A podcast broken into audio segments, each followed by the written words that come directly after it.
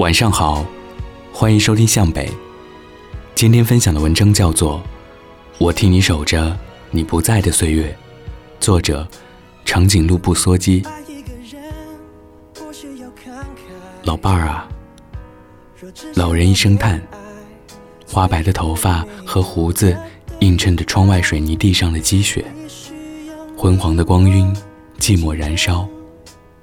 我认得他。住在我楼下的老人，几年前，楼下常常吵得不可开交的夫妻搬走了，据说，是男人入室盗窃，蹲了监狱。几个月后，楼下空荡的房间又满了起来，搬来了一对老夫妇。那是两个慈祥的老人，总是笑眯眯的，小区的孩子们很喜欢他们。只是阿婆的身体。似乎不太好。他们每天都在六点半左右出门散步。在以前上学还没有那么早的时候，我常常会遇见他们。我向他们打招呼，老人总是笑着侧过身子，让我先走。我摆摆手，不急的。偶尔有早起的上班族，夹着公文包，匆匆忙忙从楼上跑下来。急着去赶早班车，在看到老人时，也会停下快节奏的脚步，静静目送他们。我慢慢跟在他们身后，阿公小心翼翼地拖着阿婆的臂肘，提醒阿婆小心台阶，像是保护着世间的绝世珍宝。朦胧的阳光挤进窗缝，懒洋洋地躺在楼梯台阶上，像是一块。金黄色的地毯，老人缓缓走在上面，像是电影里常用于营造仪式感的升格镜头，走得缓慢而沉重。抬起脚时带起的细小灰尘，在晨光熹微里，像是一层薄纱，看不分明。等到老人走下楼梯，相互依偎着走在街边，我加快脚步走向学校。身后的上班族又继续匆忙地走向车站，好像方才是被定格了。在每天的五点钟左右，老人也会按时出门溜达。他们最常去的地方藏匿在楼下小花园的一个角落，老路灯下的一个长椅。那长椅似乎有些年头了，经过岁月的腐蚀，木头的纹路已经看不清晰了。椅背上也被顽童刻下了各种各样的图案，而那老路灯年纪同样不轻了，灯柱上的漆皮剥落了大片，露出一块块的锈斑，灯光也昏暗的不像话，只有飞蛾还肯光顾，除了老人外，这里几乎无人问津。有一天，下了辅导班回家。看到老人坐在长椅上，彼此依偎。阿公侧过头，不知在阿婆耳边说了些什么。阿婆咧开嘴，笑容爬上了眼角眉梢。夕阳爬上了天幕，肆无忌惮地蔓延，很快染透了大半边天。老路灯应时亮起，昏黄的灯光如电影里的软光一般。软绵绵的洒在老人脸上，老人的脸看上去温暖慈祥，像是十六世纪的欧洲油画。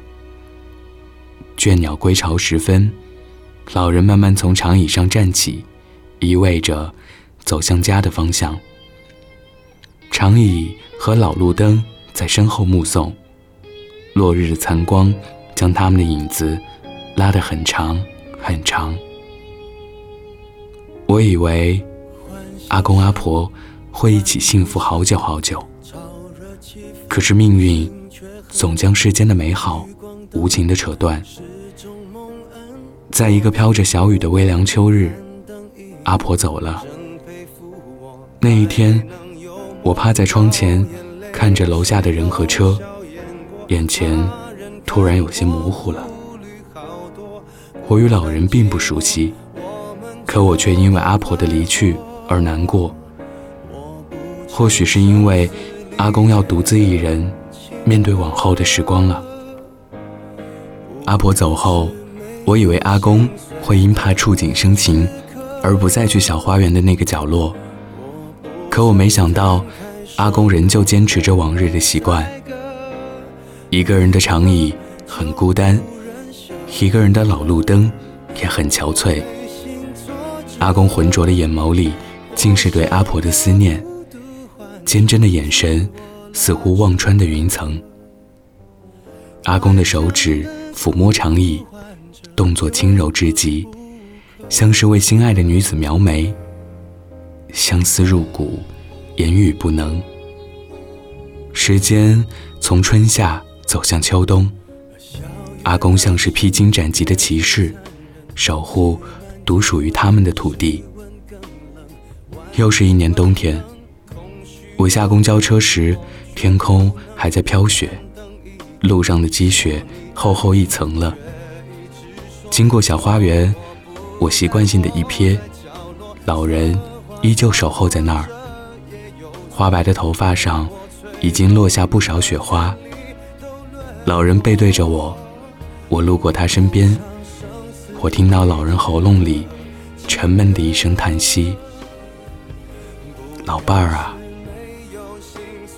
如果你有好的故事和文章想要分享给大家，可以加我的微信‘北泰电台’的全拼，等你哦。”晚安，记得盖好毯子。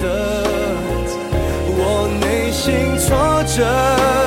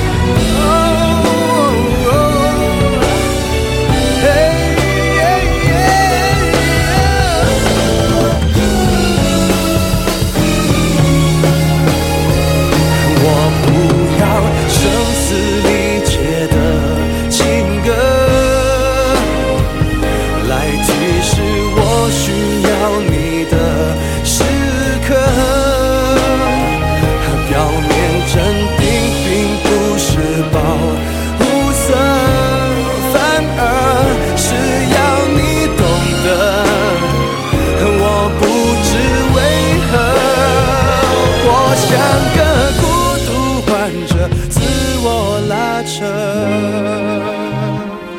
外向的孤独患者需要人。